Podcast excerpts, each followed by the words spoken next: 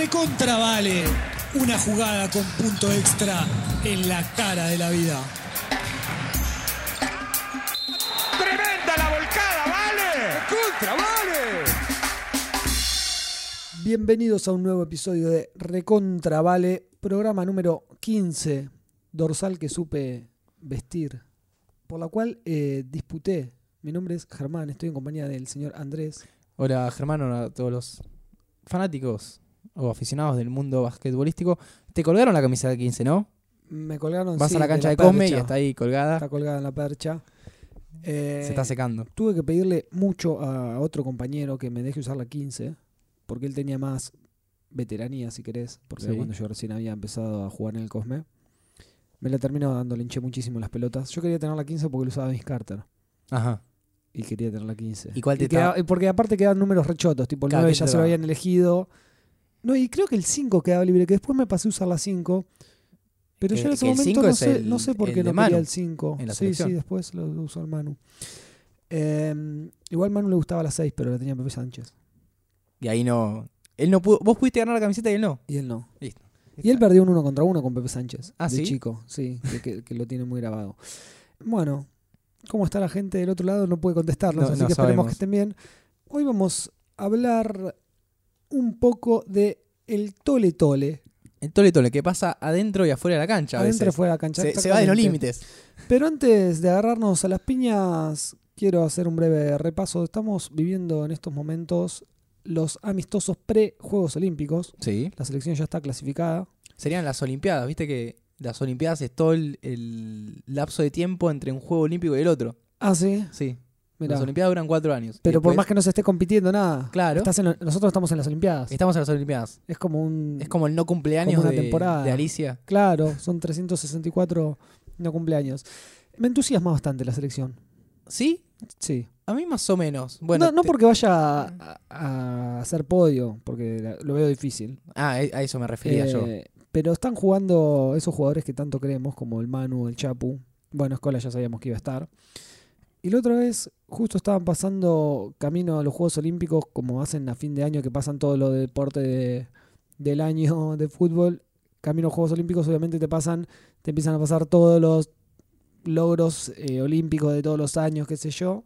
Y estaban pasando la generación dorada. Y Y cómo no emocionarse. Terminé, estaba solo en mi casa viéndolo. Terminé agitando la remera, saltando solo, arito de vamos, vamos Argentina, vamos, vamos a ganar. Es que la generación dorada te despierta eso, ¿no? hablando de generación dorada, a mi parecer es muy fea la camiseta dorada. Es muy fea la camiseta dorada. El Sí, otro día fui a averiguar es- por es la un- camiseta de básquet. Es y un dorado pálido que. Nada, es un tema estético que no me cierra. Es medio y, de la B. y pone mucha presión. Es medio de la B. Sí, Fui a averiguar por la camiseta sí. y estaba bastante saladita. ¿Sí? Me pasé la lengua y, y demasiado salada para mi gusto. Pensé que iba a estar un poco más accesible. Así No, que ahí están las- colgada. Tenés que caer en las de entrenamiento, Claro. las chombas, una cosa más sencilla. Pero la titular está bastante linda. No me hace juego el shortcito.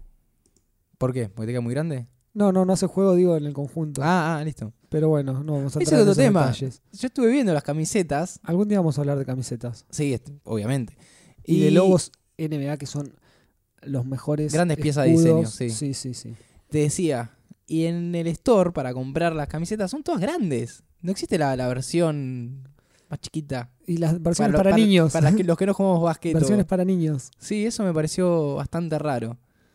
Bastante Sí, choto. Tenés que comprarte la de básquet femenino, tal vez. Tiene otro, otra Te van, sí, tiene otro más encaje. entallado, otro encaje, pero te va el talle. Sí. Y hablando de la selección, vamos a arrancar con esto de las piñas, pero no porque la selección se agarra las piñas, sino porque justamente quien tiene que mostrar el respeto hacia el rival, controlar a los jugadores, mantenerlos enfocados en el partido, es el director técnico. El actual director técnico de nuestra selección argentina, el Oveja Hernández, Sí. tuvo un pequeño escándalo hace un par de meses en un partido que disputaban San Lorenzo y Peñarol. Sus dirigidos, los de Peñarol, Sí.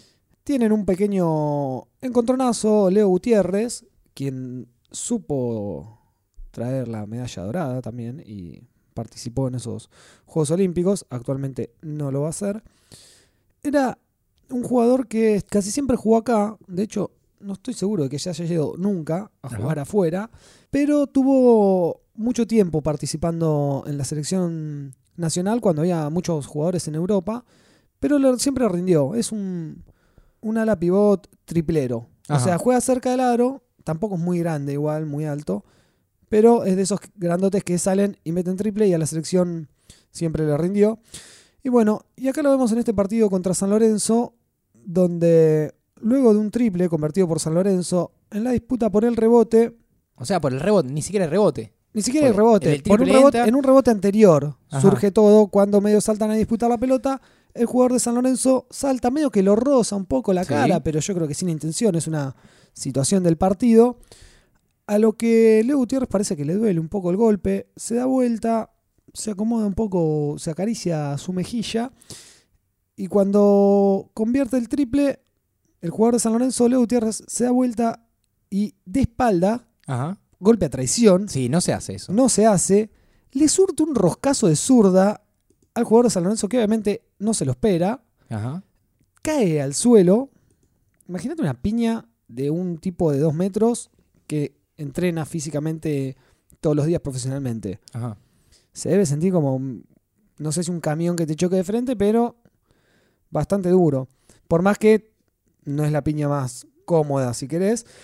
Eh, bueno, cae el de San Lorenzo, a lo que se levanta, obviamente, completamente enfadado y le hace como una suerte de te empujo, pero te pego, porque es como que le va a empujar el pecho, pero golpe. Se va un poquito más para arriba también. Dos puños en el medio de la jeta a Leo Gutiérrez, a lo que este cae, pero ahí no termina todo. El tema está en que, como una flecha, aparece el Oveja Hernández corriendo, completamente sacado. El Oveja Hernández midiendo un metro ochenta y cuatro.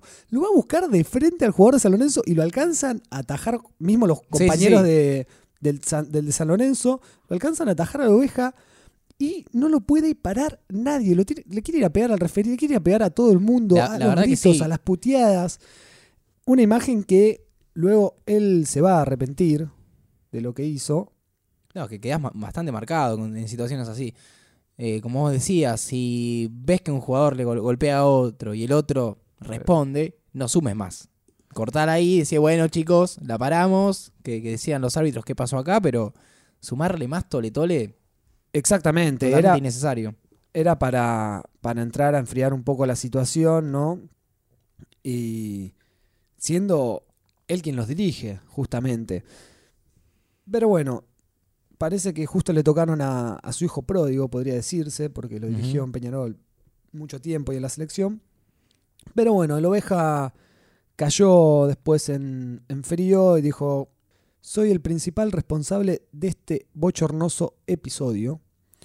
Después se lo nota muy arrepentido, diciendo que hace 25 años que está en la liga y que nunca le había pasado nada parecido y que había dejado una mancha en la Liga Nacional, pero bueno. Y en la selección, porque al ser el técnico de la misma, Exactamente. circula la noticia. Va a tener, sí, sí, tiene un escándalo a nivel internacional. Sí.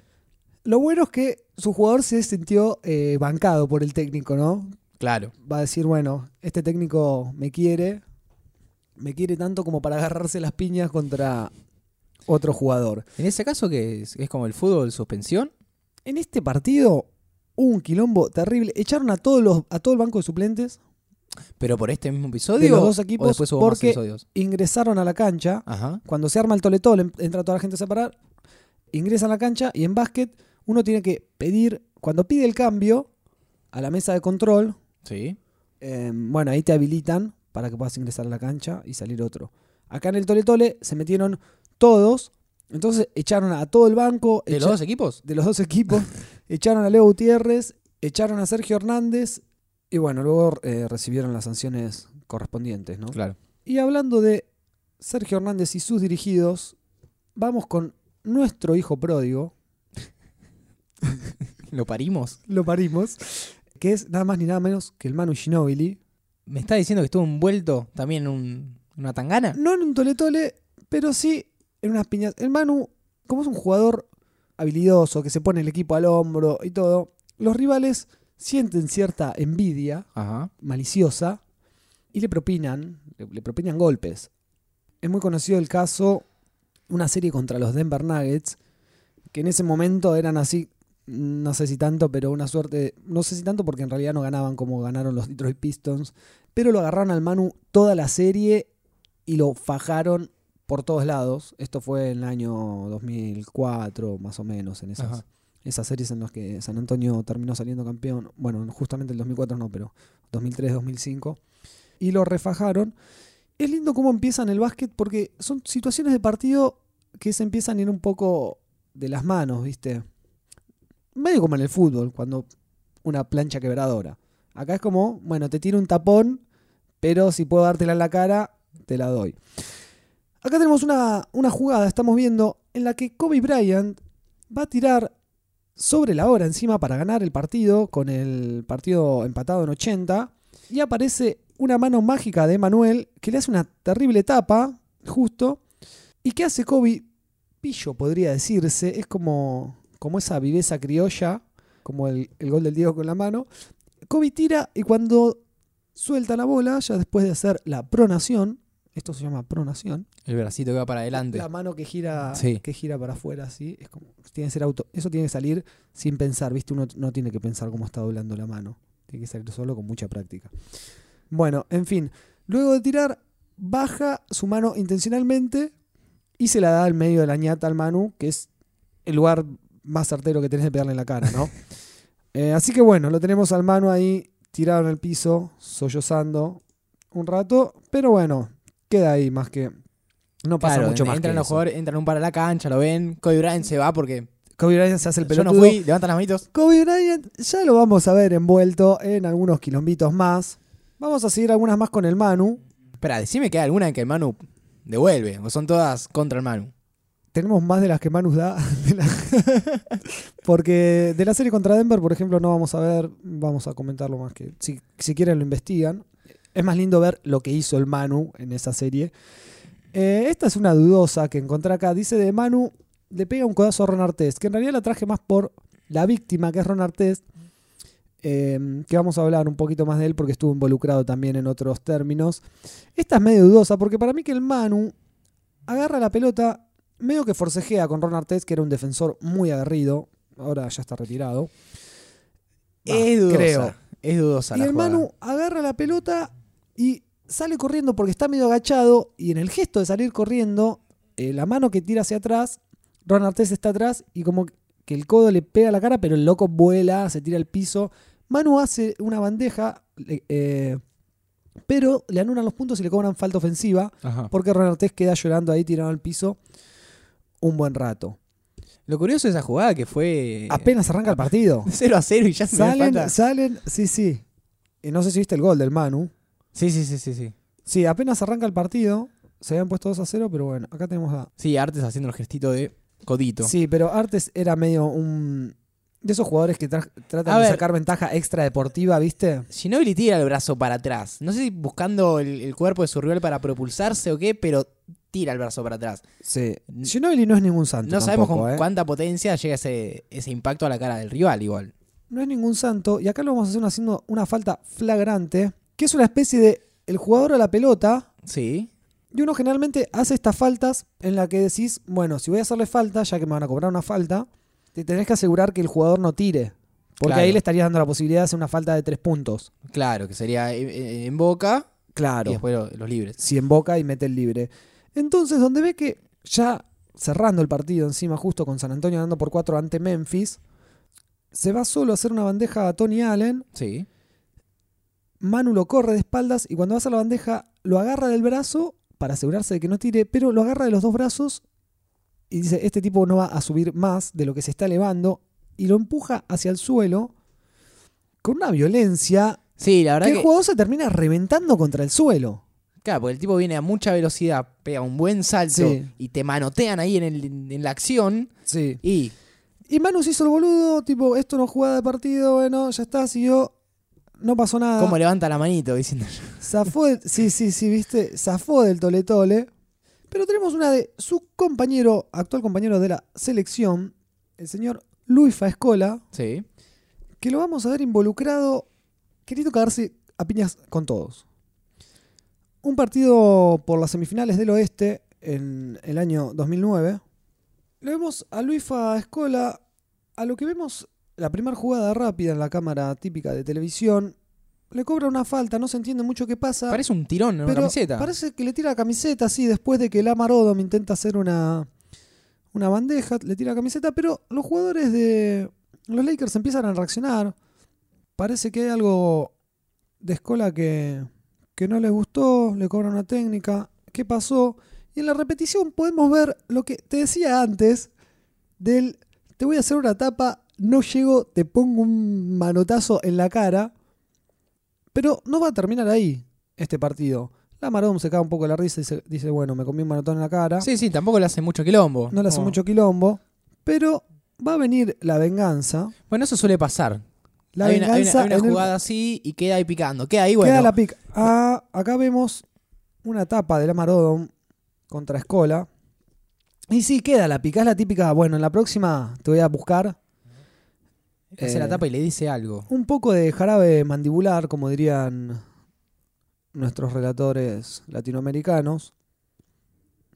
Y en una jugada, al final del tercer cuarto, la tiene el base de Houston y cuando Luifa va a poner una cortina para jugar el pick and roll sobre Derek Fisher, quien era base de los Lakers, Fisher ve que Luifa le va a poner la cortina y lo embiste con un cabezazo terrible. Derek Fisher midiendo un metro ochenta Ajá. contra No tan alto. Escola que mide 2 metros 6, no sé cuánto mide, pero por ahí. Y le termina surtiendo un cabezazo terrible en la pera, volteándolo mal. Bueno, obviamente a Fisher Claro, Fisher lo va, echan. lo embiste directamente, sin... Sí, sí, sí. O sea, Así de una, no, no hay pelota, en vez de- nada. en vez de recibir la cortina y esquivar la cortina, le tira con el hombro y con la cabeza. Más con la cabeza que con el hombro. eh, sí, la bronca encima. Y le abre la cabeza un poquito, ¿no? Y Fisher se abre la cabeza. Sí, sí, sí. Fisher queda sangrando. Pero bueno, de todas maneras, lo echan del partido. Bueno, unos libres para Luifa. Y al final lo tenemos a Ron Artest, ahora jugando para, Un par de años después, sí. para los Rockets. Creo que primero jugó para, para Houston y luego para los Lakers. Bueno, va a buscarlo a Kobe Bryant ahí. Ron Artest va a ser el protagonista de la noche. O sea, Kobe Bryant, Y Kobe Bryant debe haber dicho un par de palabras. sí. algún comentario de más. Acá lo fue a buscar, se le pone muy cerca, Kobe se lava las manos. Se para el árbitro en, en su labor pacífica. Vamos a seguir con Kobe y los Lakers. Kobe tuvo bastantes quilombos también. Pero en realidad esto va a ser introductorio a la próxima pelea porque acá vemos a los Lakers agarrarse ahí con los Indiana Pacers. Todo surge porque el partido estaba terminando ya con los Lakers ganando ganando bien, partido relajado, ya lo tenían en el bolsillo. Y parece que Kobe le tira un triple a Reggie Miller, quien es uno de los mayores tripleros del NBA, perteneció al Dream Team. Y le tira un triple medio en la cara, ya volviéndolo a lo último, desde su casa más o menos. Parece que esto no le cayó muy bien a Reggie Miller. Y terminaron a las piñas ahí en revoleo, se caen, eh, se caen en la tribuna, Kobe le tira una piña. Y bueno, entran a todos a separar. Podemos leer acá un par de camisetas de los Indiana Pacers. Por ejemplo, tenemos a Jermaine O'Neal, a Ron Artés, jugando para los Pacers en este momento. Ese no llego a leerlo porque la camiseta un poco estirada, ¿no? Les tiraron la camiseta, sí, le había quedado como esas musculosas que usan la gente que tiene muchos músculos, Sí. totalmente ridículas, ¿viste? Le había quedado como una cosa así. Y esto, este pequeño incidente me lleva a uno de los mayores incidentes que hubo en la historia de la NBA a las piñas, que para mí fue el mejor toletole que vi, que justamente fueron los Indiana Pacers, que parece que se quedaron con un poquito de ganas y se agarraron contra los Detroit Pistons.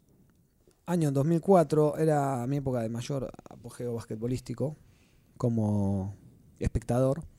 Pero justo este partido, me acuerdo, no lo pude ver en vivo. Pero vi el toletole el otro día en los noticieros. ¿Por qué?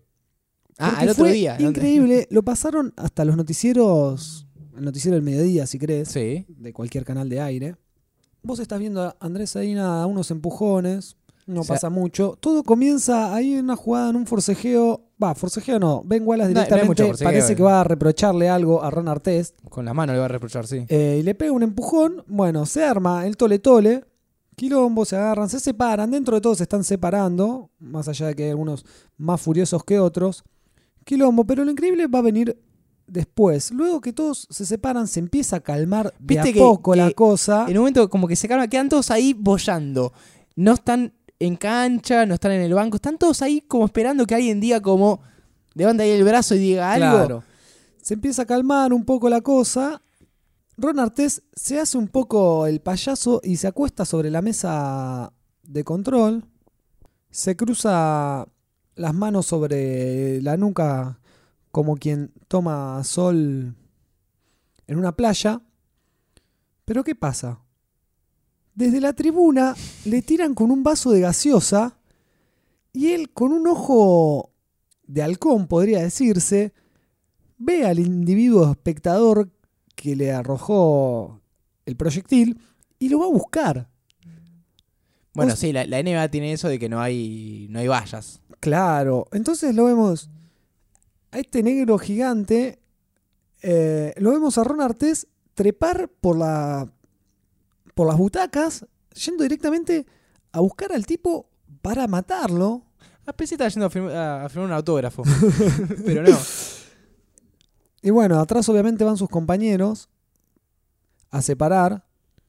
Camisetas muy estiradas. Lo tenemos a Stephen Jackson, quien fue compañero de Manu Ginobili en su primer campeonato. Esta vez defendiendo la camiseta de los Pacers. Lo vemos a Crosher, que esta vez no les tiraron la camiseta, como en el partido con los Lakers. Ahí pudimos, pudimos leer su apellido. Se lo llevan a Ron Artest eh, para los vestuarios entre Sí, vasos Una, de gaseosa, pancho, cantidad increíble le de cosas que vuelan. Y se lo llevan a Jermín O'Neal. Este partido, bueno, trajo consecuencias para los jugadores. Quedaron suspendidos. No, es que ahí toda vos la- te, estás metiendo con el, con el público y ya es un tema legal, no, es- no es suspensión. quedaron suspendidos durante toda la temporada. Denuncia, todo, un quilombo. Las mayores represalias las, subieron- las sufrieron los jugadores de los Pacers, que fueron expulsados por toda la temporada algunos. Otros recibieron algunas sanciones más débiles. Acá podemos ver también a través de las otras cámaras que en un momento también le tiran, le una toalla a Ben Wallace a Ron Artest antes de que le tiren el vaso. Los espectadores pegándole a los jugadores. Un gordo terrible que se acaba de comer a un, jugador de los Pacers también. Y en un momento baja, cuando eh, el jugador ya está en cancha, baja un, un espectador, lo encara y lo pone de una. Sí, sí, el, el pobre espectador no lo habrá insultado, pero no se le planta como de mano a mano. Viene de atrás, eh, sí, Ron Artés lo surte a uno, y viene de atrás Jermín O'Neal y le pone una piña, eh, no sé cómo decirlo académicamente, pero le revienta la cara, básicamente, lo tumba, al- lo tumba al suelo, también cae Jermín O'Neal. Se ve también que entra un, un policía con un spray de, de pimienta para calmar las cosas. Lo cual yo creo que no calma mucho. Sí. Y bueno, lo vemos a Reggie Miller sujetando a Ron Artest, quien en el video anterior se estaba agarrando a trompadas con Kobe Bryant. Vuela. Fue una campera, una mochila lo que voló ahí. Sí, sí, vuelan camperas que tapan la, la cara de la gente. En fin, uno de los mejores tole toles que si no lo vieron o no lo recuerdan, este sí búsquenlo. Lo van a encontrar rápidamente. La cantidad de cosas que vuelan, la cantidad de, de cosas que pueden ser arrojadas en este tipo de eventos y la calidad de las cosas es increíble. Pueden volar, no sé, desde sillas hasta buzos, como veíamos recién, hasta gaseosas, Hasta gente. cualquier cosa que haya mano, gente. Hay un hombre mayor ahí que están tratando de atender Gente que quedó en desmayada. medio del, del quilombo. Sí, sí. Aparte, imagínate parar un tipo de estos de dos metros, ¿no? Necesitas una grúa. ¿Cómo los baños en gaseosa es genial? Sí, sí, Se sí, van por el tiran- túnel, quedando los eh, espectadores por encima de los eh, jugadores y aprovechan y bueno, pasan por acá, tomá, y le van Tomá. tirando. ¿Y tendrán meo también? Como es en las canchas de acá. Y habrá que ¿Viste que ver. cuando había hinchada visitante? Sí, desde arriba tiraban. Sí. Bueno, el resultado del partido que no importa mucho, que digamos. No, después de esto. el resultado... cu- Anecdótico. cu- cuenten la cantidad de piñas que recibió cada uno y podemos verlo ahí. Toletoles y piñas de estas, si buscan pueden encontrar unas muy buenas. Tenemos el caso de una pelea entre bucaneros y marinos de la Liga de Venezuela, porque acá, acá cubrimos todo el mundo. Eh, Generalmente los quilombos encima en el básquet son entre los jugadores más grandes, Ajá. porque son los que están más cerca del aro y se disputan la posición más con el cuerpo. Es porque es muy importante, por ejemplo, para agarrar un rebote y- o, que, y- o que no te lo ganen, el jugador que defiende hacer lo que se llama cerco reboteador o bloqueo, que es como te haces como una casita, Sí. así, para que el jugador que está atrás no te pase por arriba y te saque la pelota. El otro día se me, ¿Entendés? se me ocurrió hacer, eh, punto aparte, o, o entre, paréntesis, ¿Una casita? eh, no, un episodio que sea con terminología de básquet. Ok. ¿Te parece? Me Como parece. un- un- o sea, recién recién me dijiste un pick and roll. Sí, hoy estaba pensando algo más que te tenía que explicar. Ah, ya me acordé. Em, tirar una pizza. No tiene nada que ver con esto, pero justo fui a comer pizza y me acordé que nunca capaz que te había dicho que en básquet a veces se usa la expresión ¿Tirar ti- una tiró pizza? una pizza. Porque es una pelota mala. o- Es como que tirás. no- sé, no sé por qué. Bueno, Revoleás. pizza por ahí es como el amasado, tal, Claro. viste que la tiran para arriba. Es como si cuando revoleas así como te, te hace una falta y medio, no sé, la tirás como viene o se te acaba el reloj y la revoleás así medio sin mirar o para arriba así con una mano y termina entrando. Pero bueno, un, un día si querés le dedicamos a la terminología basquetbolística. Bueno, como te estaba diciendo, en ese forcejeo de, de- de luchar y ganar la posición, ahí hay más posibilidades de un codazo o mismo en la disputa por un rebote. Yo, por ejemplo, una vez disputando un rebote le partí el diente a un jugador, una paleta, ¿Intencional o no? a un jugador... La eh, verdad, la verdad. Te voy a decir la verdad, no. Y te voy a decir algo más, era compañero de mi equipo. Ah, ok. Saltamos los dos por un rebote, yo no lo vi, él saltaba más que yo, era, que era nuestro, cancha, sí. nuestro pivot. Y salté y le pegué un codazo en el diente y le partí, le partí un pedazo de diente. Es- Escuchamos los pedazos. bueno, vamos de San Bueno, Clemente vamos a Venezuela. Bucaneros y marinos, sí, a, a mundos marinos. En la que vemos justamente también, ¿no? En un forcejeo. Quiero, un- quiero por destacar antes que nada el nombre de los equipos. Bucaneros versus Marinos. Y es un clásico. Es un clásico. Es un clásico. Eh, da para, da para. Ahí que sacan los, los parches, lo- lo- los loros y que empiecen Sí. a, a pelear. Estaban jugando aparte un partido importante por la final oriental y en la que un jugador sin muchas pulgas, porque no pasa realmente No, nada no, le muy bloquea la importante, jugada, no, no hay mucha. saltan a, a taponearlo, sí, un roce, pero que ni siquiera cobran falta, nada. Y parece que sin mucha paciencia se da vuelta y le surte un codazo que lo tumba. Lo tumba que te tumba. Eh, los compañeros se paran. Uno para acá, uno para allá, qué sé yo, que está todo bien. Y de golpe, piña. Pimba. Piña va, piña viene. Vuelan un par de piñas. Y bueno. Se tranquiliza todo. Por suerte acá no, no vuelan. ¿Viste la cantidad de cámaras que tiene el básquet? No que, empiezan a volar nada. que en, en- en las repeticiones se empieza a ver bien cómo se armó En las todo. repeticiones empiezas a ver todo. Genial. sí. Eh, bueno, hasta acá, hasta acá llegamos. Si a alguien le parece que este episodio estuvo medio choto, que venga y me lo diga en la cara. Nos plantamos. Nos plantamos. Hay peleas, eh, no sé si épicas, pero de jugadores épicos. Por ejemplo, Rodman contra Ca- Carmalón, que en realidad es más un forcejeo de la cancha, pero bueno, era una final de los. eh, una final de, de la NBA, esas finales épicas de Utah contra los Bulls. Eh, tenemos a Shaquille O'Neal contra Charles Barkley. Ah, buenísimas. Vamos a despedirnos con esta, vamos a, vamos a verla rápidamente. Imagínate lo que debe ser una piña de Shaquille O'Neal. Empuje. En realidad son como dos nenes grandes peleando. Sí, sí, son como dos nenes grandes peleando porque. Exactamente, como vos decías. Pasa también una jugada clásica: el jugador salta para tirar, el otro salta para bloquearlo. Queda Charles Barkley con la pelota en la mano. Jack lo empuja con una mano, con una mano que debe ser, Sí, tres, cuatro manos. sí, tres, cuatro manos normales. Le pega un empujoncito y Barkley le tira la pelota. y bueno, ahí se los va al humo Shaquille O'Neal, caen los dos al suelo y a separar. Así que, ¿qué aprendimos en el episodio de hoy? Si hay un quilombo, probablemente, si era de esta época, probablemente eran los Lakers. Porque era que estuvimos viendo, ¿cuántos vimos de los Lakers? La mayoría, Sí, unos cuantos. unos cuantos, sí, sí. Eh, Bueno, también hay Ron Artest, Ron Artest que está destacadísimo en todas Bueno, las- algo que hay que destacar de Ron Artest que tal vez lo haya llevado a hacer de esta manera o viceversa es que era un defensor muy aguerrido, Ajá. pero también era bueno y ha llegado a, a ganar dos premios de jugador defensivo del año. Claro. Y bueno, en ese afán por defender tanto, empieza a haber roces que pueden terminar las piñas. Ahí lo vemos a Jack que le hace como una llave. Le hace como una llave. ¿Cómo se llama esta llave? La llave de la asa. Que- La, la que pones tu brazo en forma sí, de asa. para hacerle fosforito al otro en la Eh, cabeza. claro. Y lo agarra y es cuando caen, ¿no?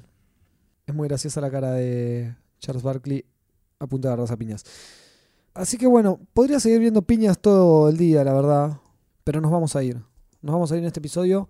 Volveremos, volveremos con más análisis tal vez la próxima. Y vamos a ver si seguimos un poquito los Juegos Olímpicos. Sí, podríamos, ¿no? Porque ya estamos. eh, el mes que viene ya va a estar en. Ya van a estar comenzando, Sí. así es. Le deseamos lo mejor a la selección.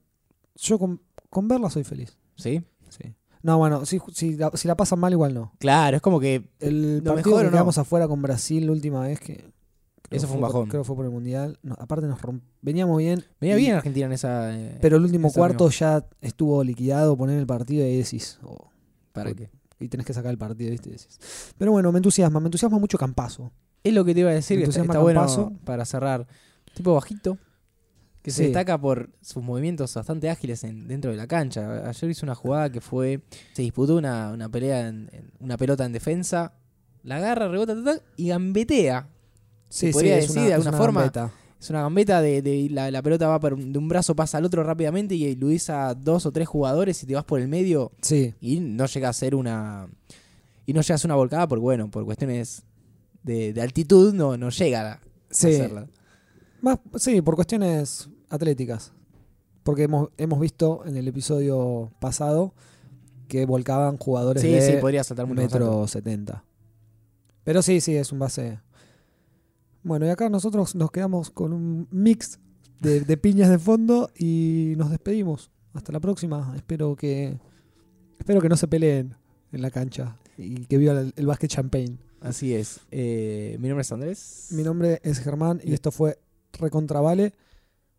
Que nos están escuchando en martesataca.com.ar barra recontravale. Adiós. Chau, chau.